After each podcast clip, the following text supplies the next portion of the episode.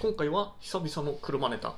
毎度クラブハウスの話でごめんなさいなんですけどここ数日で車界隈のインフルエンサーや自動車評論家レーシングドライバーなどが入ってきて車系のトークルーム目立つようになったので軽く中に入って聞いてみました。すると新しい話が全然ない。言ってみればですねもう最近の若者はとか俺の若い頃はみたいなことを言ってる老人会状態。むしろシリコンバレーにいるエンジニアがやっていた AI と EV が、えー電気自動車ですね。AI と電気自動車が自動車業界にどんな変化をもたらすかという話の方が面白いぐらいでした。というわけで今回は未来志向で未来の車遊びが楽しみになる方法を考えていきます。海地下のワンルームに住んで月10万円生活ができちゃう。大分県の杵築市に移住して最低限のお金を稼いだらあとはのんびり暮らすぬるい地方移住。そんな僕のぬるい日常をお話しするラジオがぬるラジ。今日も大体10分間。どうぞお付き合いください。はいというわけで今日は何の変哲もない2月4日。え前々回の配信で黒18さんからメッセージをいただいてたんですけど今回よりも次回のお題にマッチしそうなので次回紹介させていただきます。はいというわけで本題ですね。まあ電気自動車 EV の時代はまあもう避けられないでしょう。でその時に遊び道具として来る遊び道具として残る車の楽しさは僕はリアルミニ四駆だと思っています。自分が乗り込んで運転する電動 RC カーと言ってもいいでしょう。これが今回の結論。でまあ細々としたお話を進めていくとですね。まあまあニュースとかでご覧になったことも多いと思うんですけど2030年でしたか？以降はもう新車で売るのは電動車のみにしますという方向で動いています。で電動車っていうのは、まあ、ハイブリッドカーとか、え電気自動車とか、え燃料電池とか、まあ、ともかくエンジンだけで動く車はもうダメですよという話ですね。でこれに対して、えこれまで老老人会な車好きの皆さんはですねまあそのガソリンの匂いがいいとかねエンジンとかマフラーのから出てくる音そしてその振動がいいというわけです。いやわかりますよ。僕も好きですよそういうの。一応ねかつてはフェラーリ F355 を本気で買おうと思ったほどの人間ですからでロードスターも乗ってたしね。そういう車が楽しいのはもちろん分かります。だけどもまあ5年10年前までならともかくもうこうやってね2030年以降の方針も出ちゃったわけですからもうえガソリン車がガラケーとかフィルムカメラみたいな運命をたどってですね、まあ、消滅するのはもはや避けられません。まあ昔からね、えー車は乗馬みたいな存在になるっていうのは僕も言ってたし他に言ってる人もいたんですけどまあまあまあそれどころかもうガラケーとフィルムカメラぐらいの存在になると思いますよ。まあフィルムカメラなんてねいい例えですよね。もう完全にデジカメの世界になったけどまあこだわってる人は一応フィルムカメラをまだやってるみたいな感じで。でもってですよ。まあそんな老人会トークが繰り広げられているのプラス、まあ、よく言われているのがね、えーその若者の車好きが減っていく若者の車離れってやつですね。でその理由としてよく言われるのが、まあ、スポーツカーが高すぎると、まあ、なぜ高くなるかといったら需要と供給がマッチしていないからなんですけど。で結局それを作り出したのもなんかさこれまで運転が楽しいというのは要するにスピードが出てハンドリングがいいマニュアル車が運転が楽しいものですというね PR の仕方をずっとしてきたわけですよ。自動車評論家たちは。レーサーとかもそうだけど。でもまあ実態としてはねその家族で家族友達で大人数で出かけられる RV とか SUV が人気になっていく中でそんなことを言い続けていたんでですね一部の本当にコアな車好きたちが数少ないそういうスポーツカーに殺到してでメーカーとしても完全に捨てちゃうわけにもいかないから細々と作るんだけど大量には作れないしそんなに売れないから高くなると。でどんどんどんどん高くなるからお金のない若者は買えなくなっていくという構図なわけですよ。でもね僕が思うに確かにそういうスピードが出てハンドリングが良くてマニュアルの車は運転するの楽しいんですけどそれだから楽しいんじゃなくてむしろ楽しさが分かりやすいだけなんですよね。分かりやすい楽しさ感じやすい楽しさ。誰でも楽しく感じるからっていうか誰でも楽しく感じれるように作ってるわけですよ。だったらねプロだったら感じにくい車から楽しさを引き出せよとなんかねさっき思ったんですよ。結局ね、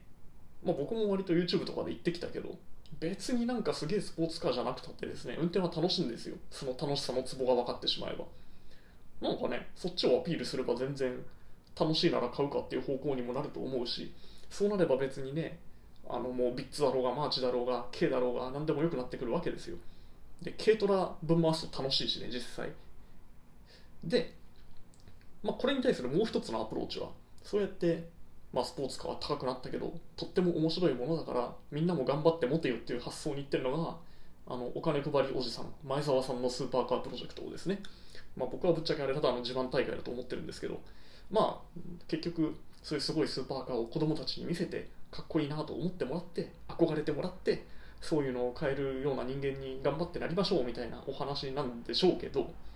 まあ、いくら憧れたところでね、まあ、あの憧れるからなるっていうとこうプロサッカー選手になりたいみたいなもうそれと大して変わらないレベルの憧れだと思うし難易度も同じぐらい高いと思うんですよね。というわけであまり意味がないと僕は思っているわけです。で、なんでしょうね。だから今、今アピールすることはですよ。するべきことは普通の車、家にあるような車で運転を楽しむ方法だってあるということをやっぱ伝えていくことが必要だと思うし、で近い将来の話としてはですね、そのリアルの運転で身につけたテクニックがバーチャルで生きる仕組みを作っていけると、なんかね、運転を学ぶ価値が出てくると思うんですよね。例えば今の、今売ってるトヨタの86には確か走行データをですね、グランツーリスモに取り込むなんかオプションがあるんですよ。あんま売れてないと思うけど。で、まあ今はね、グランツに取り込むだけだけど、将来的ななんかリアルな VR ゲームとかが出てくればですね、なんかリアルの、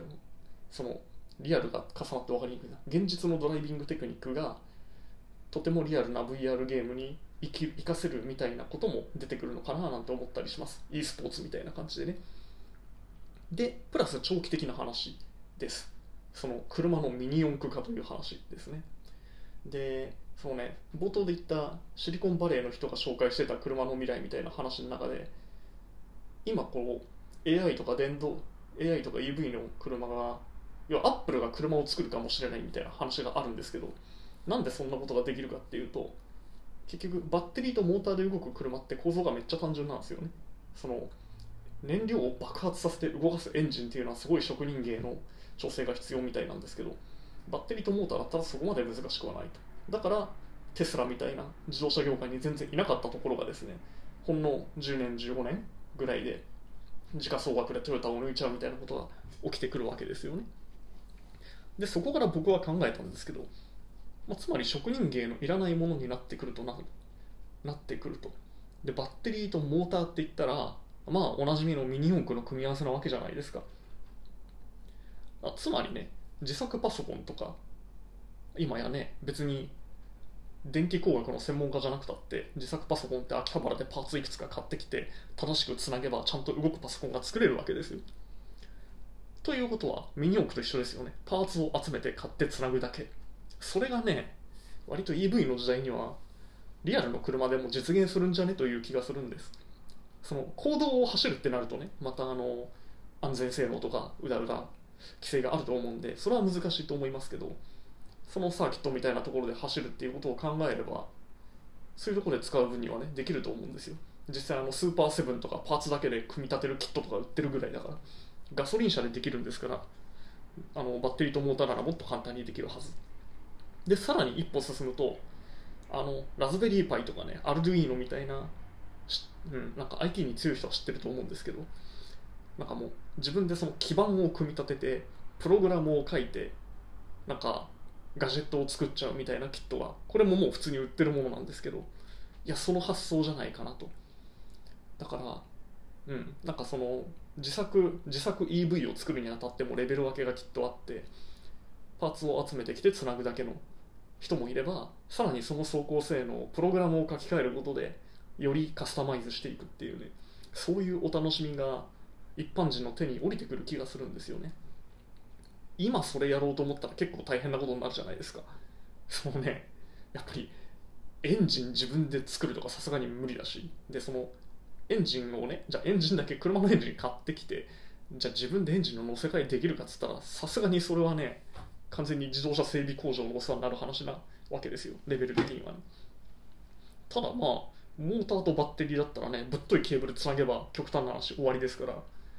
ねなんかいけんじゃねっていう気がしてきたわけです。でさらに言うとなんか戦車のラジコンとか今あるじゃないですか。赤外線で大砲を撃ち合えるようなやつ。あれもなんかね実装できる気がするんですよ。ねプログラミングができれば。ということはですよ。自分たちがカスタマイズした電動カートでリアルになんかマリオカートのバトルみたいなことをすることもできる気がするんですよね。